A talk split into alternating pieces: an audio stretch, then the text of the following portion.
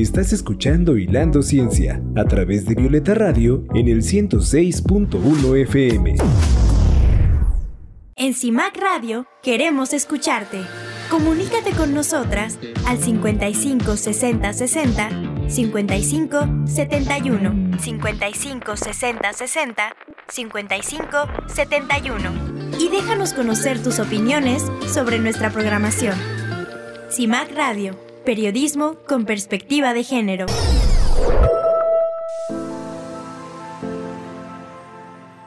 Bien, pues ya estamos de vuelta para continuar con esta entrevista con la doctora Jocelyn Soto Alarcón de la Universidad Autónoma del Estado de Hidalgo, economista, pero mi economista con unos lentes feministas. Y justo de eso estábamos hablando antes de irnos al corte. Ahora quisiera, Jocelyn, ya que nos platicaste cuáles son tus líneas de investigación, por dónde andas, cómo fue y en qué momento te pusiste estos lentes para mirar la realidad desde tu expertise, que es la economía, quisiera un poco que nos platicaras si como científica en algún momento de tu, de tu carrera hasta ahora has encontrado obstáculos que te que te hayan hecho mirar que pues somos iguales y no somos iguales, ¿no? Es decir, se supone que ya somos iguales, pero no tenemos las mismas condiciones que nuestros pares varones. Sí, fíjate que desde varios ámbitos, ¿eh? eh cuando estudié el doctorado, me, atreví a hacer una estancia de doctorado en una universidad, pues con mucho prestigio, ¿no? En la Universidad de Wageningen en Holanda. Qué cosa tan desafiante. O sea, y ahí me di cuenta de cómo, siendo una mujer latina, estar en un país en donde pues es, un país, eh, es un país, eh, voy a decirlo como lo pienso igual y no, pero es un país eh, blanco, es un país que... Demasiado blanco. Demasiado blanco y además muy, muy diplomático, pero con unas formas, con una eh, con una, voy a, pues, un país colonialista, ¿no? Entonces, fui a, a, este centro de investigación, porque la, de la Universidad de Wageningen, a un grupo de investigación, ya sabes, pues todos europeos, a excepción de Chisu. Chisu es la persona que me recibió, es una mujer japonesa, feminista, crítica, ¿no? Órale. O sea, buenísima. la verdad caíste en donde debías caer. Efectivamente, y sabes qué, lo mejor es que ni la conocía. Yo simplemente dije, a mí me interesa el tema de la economía moral. Por esto que estamos conversando, ¿no? La economía no es esta economía ortodoxa, donde todo está plenamente planificado de acuerdo a las leyes del mercado. Hay algo más. Entonces me fui, estudié la economía moral de Thompson y de James Scott y de también de Armando Bartra y encontré a Chisu Sato. Y Chisu Sato había escrito un artículo o varios artículos de economía moral. Y dije, yo me quiero ir con esta señora. Y le escribí sin conocerla, ¿no? Y ella me dijo, bueno, va. Claro, eso lo hice con un año de anticipación y me mandó lecturas y yo dije, no, me voy a poner las pilas, ¿no? Y me puse a estudiar. Pero cuando llegué allá, ella era la única de ese grupo de investigación que no era blanca, que no era holandesa, y que era feminista, marxista y crítica. Pero todos los demás, híjole, todos los demás, estoy hablando, eran holandeses, blancos, clase media, estructurados al 100%. Yo me sentía realmente ignorada, porque, eh, pero no por Chisu, ¿eh? Chisu me acogió, me ayudó, me, me dio todas las herramientas que podía, pero los hombres y las mujeres, eh, particularmente los hombres, eh, el, que era líder de ese grupo de investigación, híjole, un, un, señor, un chavo, porque era un chavo, yo no creo que tenía más de 30 años o 33 probablemente en ese entonces. Pues ya sabes, además era guapo, rico, inteligente, o sea, eh, todo, todo, lo, todo lo que un hombre blanco con recursos puede tener, el chico lo tenía. Capital cultural, intelectual, todo. Pues ese chico tan perfecto te ignoraba completamente. Te ignoraba. Pero era muy interesante porque no ignoraba a otro chico de estancia que era escandinavo, blanco, que hablaba un inglés perfecto.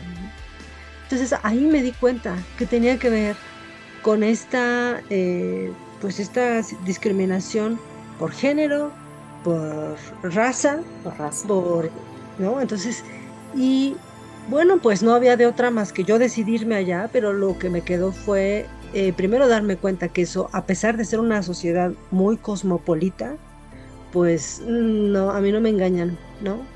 O sea, sí había algo ahí de discriminación. Así es. Y en, en los, en estas grandes universidades que son muy abiertas, muy democráticas, muy, muy cosmopolitas, pero que sí había esta, esta discriminación por raza, por género, por, por incluso por diferencias intelectuales, ¿no? Ujú. Así Pues es. esa fue una, y, y creo que es muy ilustrativa de cómo vivimos en el mundo científico de estos grandes, Ujú. estas grandes ligas, ¿no? Esta discriminación. Y por otra, pues eh, hay una dificultad, me parece que de pronto en los centros de trabajo nos cargan un excesivo eh, la mano a las, a particularmente a las mujeres, ¿no? Tenemos que hacer muchas cosas, ¿ves? Para, para demostrar que somos capaces. Esa es una sensación que no me termina de agradar, ¿no? Porque no es suficiente con lo que haces, con lo que investigas, con todas las ganas y el empuje que tengas. Siempre hay que estar constantemente haciéndote un espacio. Y eso es muy desgastante. Así es. Y además el tipo de tareas también que a veces te asignan dentro de las instituciones. Es decir, eh, pareciera que nosotros tenemos mayor capacidad y quieren que lo veamos como un halago, eh, que somos mejores administradoras, que somos mejores organizadoras, que podemos ser mejores anfitrionas. ¿Te sucede eso ahí, Jocelyn? Sí, pero por mucho, ¿eh? De pronto, y además que somos muy, que no podemos decir lo que pensamos. Entonces, por ejemplo, yo de pronto digo, bueno, este es mi punto, lo tengo que defender y es por estas razones. Y es un poco así como de, ay, está siendo muy ruda, ¿no? Una mujer tampoco puede ser ruda, ¿no? Ruda en un sentido, digamos, que yo llamaría diplomático, ¿no? O- pero bueno, está siendo Pero firme. transparente. Firme, Ujú. exacto, firme, educado, ¿no? Entonces, híjole, como esta, es una situación complicada porque no es algo eh, escrito, ¿no? Ahora, pues las universidades buscan ser igualitarias, equitativas, Subirse a esta ola. trabajo. ¿no? Subirse a esta ola de, de buena política de, en la cuestión de igualdad de género, pero subirse a la ola, pues queda a veces en papel, queda en discurso, pero en la realidad, ¿cómo sigue viviendo una científica en estas comunidades? Exactamente, ¿no? Exactamente, porque hay que insistir mucho, hay que insistir mucho y, y lo observo, o sea, las mujeres hacemos dos veces más trabajo que los compañeros. Y no, o sea, tenemos que demostrar doblemente que nuestro trabajo y nuestra posición, imagínate, estoy en un grupo en donde pues son economistas ortodoxos, ¿no? Así Entonces es. de pronto que yo les diga, es que es, yo difiero por esto, por esto y por esto, no, bueno. Además, ¿no? Además es, es complicado porque es gente que tiene muchos años en, la, en, en esa estructura de pensamiento, ¿no? Porque además eres joven y entonces también de pronto eso se vuelve también un obstáculo en, en algunas áreas de la vida. Y me imagino que el área académica eso puede ser en tu contra cuando llegas y tienes que insertarte a un grupo ya existente. Claro, Sí, por supuesto, porque además tú traes otra una dinámica, ¿no? O sea, como te me comentaba, eh, yo me formé en el trabajo de campo, ¿no? O sea, trabajé en el campo cerca de 17 años, ¿no? Sistemáticamente. Entonces, eh, de pronto, pues acá es otro mundo, ¿no? Es otro mundo, no está mal ni bien, es simplemente diferente, pero sí traemos otra dinámica y de pronto eso puede Claro. no ser grato. En ese sentido, eh, Jocelyn, eh, entramos a la última etapa de la entrevista, un poco a qué debería de ser, qué propones, que, que a, a lo mejor a veces pequeños cambios institucionales, a lo mejor a veces pequeños cambios como políticas públicas dentro de las instituciones, universidades donde se, se hace investigación, podría marcar la diferencia. Tú ya con este camino recorrido, ¿qué ves? ¿Qué propondrías? Para que por lo menos las que vienen atrás o tú misma, ¿no? Dijeras, ya bastaría esto y a lo mejor ya me harían sentir un poco menos presionada, menos incómoda o desaparecería un poquitito el techo de cristal que está arriba de mi cabeza. Sabes, yo pienso que en las universidades públicas, en los centros de investigación públicos, tenemos que, es un, yo sí creo que es una obligación, tenemos que ver la realidad. O sea, la realidad en términos de cómo vive la sociedad. Esto, esta línea de los grandes problemas nacionales que tiene México, que se ha ido retroalimentando, creo que es algo que está bien que pase, que se exija a los investigadores que estemos interesados y vinculados con estos problemas porque eh, justamente nos llevaría a, mirar, por ejemplo, el fenómeno de la desigualdad, ¿no? Y, ahí está el género, la raza, la etnicidad, la clase. Y ahí podemos eh, sensibilizarnos un poco y decir, a ver, espérate, esta chava o este, este chico se está haciendo cargo de sus hijos, ¿no? Tiene, o tiene un padre enfermo, o sea, vamos a tener una sensibilidad ¿no? sobre esto. E, y que eh, yo creo que interesarnos por lo que ocurre en la sociedad es vital para los centros, los, las universidades y los centros de investigación. Y por otro lado, sí, por supuesto, eh, a, los, a, las nuevas generaciones, sí, sí mostrarles que hay un abanico de posibilidades. Porque creo que algo que nos ha hecho mucho mal es pensar que tenemos la verdad absoluta. Y yo creo que no. No, no, no, por favor. Tenemos que mirar, tenemos que ampliar el panorama. Y también para los, para los directivos, ¿no? Creo que esa es una, una cuestión muy importante en los centros de investigación.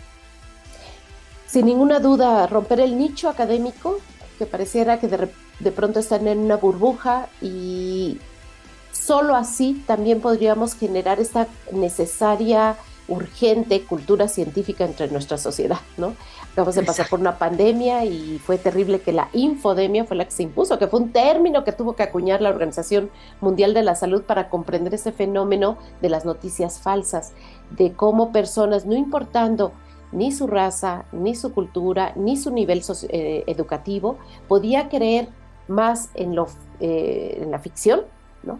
Que en lo que la ciencia estaba desarrollando alrededor de un virus. Entonces urge una cultura científica y cómo podemos acercarnos a las y los científicos, pues rompiendo estos nichos académicos, ¿no, Jocelyn? Claro, claro, vinculándonos, vinculándonos, pero desde una estructura abierta, ¿ves? O sea, no solamente importa, mi, mi, perspectiva es, no solamente importa que me den el papelito de haber ido a tal o cual cosa, sino realmente tratar de comprender qué es lo que está ocurriendo en esa sociedad, y tratar de colaborar, ¿no? Esto que se llama ciencia ciudadana, que es a lo que hay que mirar, cómo construimos colectivamente conocimiento. Eso es vital. ¿Y cómo puede impactar esta ciencia eh, como la que, tú, la, que tú haces, que es romper muchas, muchas eh, creencias, romper muchos paradigmas? ¿Cómo les puede impactar a las mujeres y a las niñas de manera específica? Mira, yo creo que eh, para las mujeres y para las niñas necesitamos em, justamente abrir este panorama. Eh, primero, algo bien importante es que vean que hay ejemplos de poder, ejemplos de potencia que son horizontales y que ahí es donde las mujeres tienen, han caminado mucho. Está este ejemplo de solidaridad, de apoyo mutuo, por eso me interesan mucho esas categorías, porque ahí es donde no podemos explicar la crianza de esta sociedad desde la economía capitalista. La podemos explicar, sí, solo sí, cuando hay redes de ayuda, de solidaridad. Y eso ahí es donde están las mujeres. No es esencia, es materialidad. por un lado. Y por otro, eh, eh, también hay ejemplos de mujeres, exponerse a roles no convencionales es un criterio muy importante para trascender los roles convencionales. Es decir, necesitamos que más hombres hagan trabajo de cuidados, que más hombres se incorporen a la lucha feminista, no desde su visión eh, masculina, sino tratando de empatizar, en comprender eh, las desigualdades que vivimos las mujeres. Entonces, yo es lo que diría. Primero poner ejemplos de, mujeres científicas que van caminando y que van abriendo brecha. Y también poner ejemplos de colectividades, de mujeres que colectivamente han logrado mucho. Y, y además que logran sostener redes de vida muy grandes. O sea, pensar en las sociedades bioculturales, qué papel juegan las mujeres en la defensa del bioterritorio, ¿no? Así es.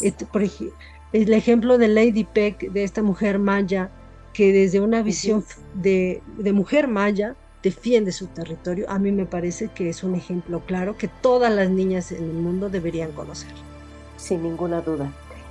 Jocelyn, teje redes, hilar, hilar ideas, hilar experiencias, hilar hacia el futuro para que justo podamos sostener a las que vienen, ¿no? Y las mujeres científicas, las niñas que apenas están pensando en que a lo mejor pueden dedicarse a la ciencia, pues tengan de dónde sostenerse. ¿No te late? Sí, súper, súper. Muy bien, Jocelyn, pues me quedan muchos temas en el tintero y yo quisiera invitarte a que vuelvas a saltar estos micrófonos de Violeta Radio con este programa para seguir discutiendo estos temas porque hay muy poco. Yo anoche me eché un clavado y no encontraba mucho, no encontraba muchas eh, autoras mexicanas y tú eres una de ellas y entonces pues hay que, hay que invitar, hay que conquistar para que otras puedan mirar la economía feminista como una forma de encontrar soluciones a problemas reales. Claro, súper, genial. Yo encantada de estar contigo. Muchas gracias, Jocelyn. Pues ha sido un placer eh, platicar contigo.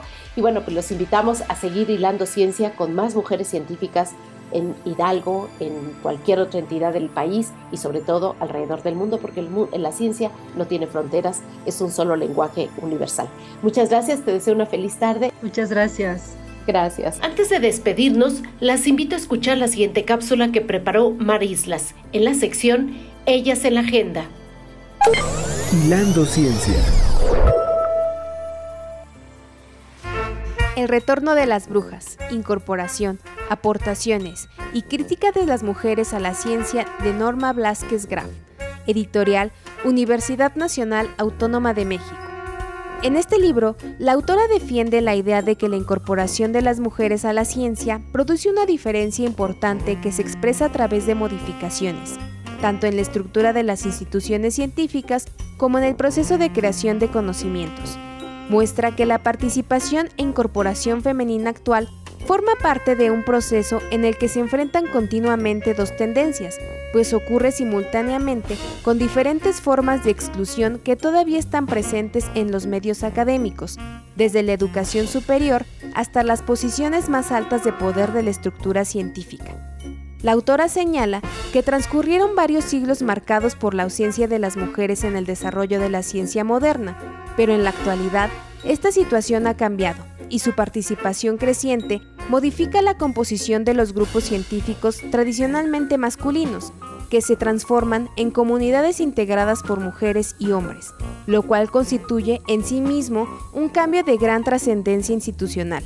Con ello, se ha logrado replantear la imagen tradicional de la objetividad, neutralidad y universalidad de la ciencia, enfatizando la necesidad de considerar el contexto social, histórico, político, cultural y de género, haciendo énfasis en que es posible una ciencia con nuevos y numerosos temas de investigación, que reconoce la subjetividad de quienes investigan, en la que se puede entender desde otra óptica los procesos naturales y sociales.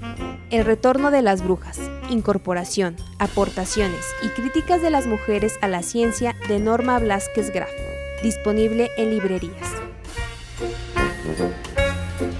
Muchas gracias por acompañarnos en el programa. Gracias al equipo Mar Isla Sánchez con investigación y voz en off. Gerson Martínez García con su voz, edición y producción. Y a las compañeras de Violeta Radio que hacen posible esta aventura. Soy Elsa Ángeles y los espero la próxima semana a la misma hora para seguir hilando ciencia. Gracias. Acabas de hilar la importancia de las mujeres en la ciencia. Te esperamos en nuestra siguiente transmisión a través de Violeta Radio en el 106.1 de FM. Hilando Ciencia.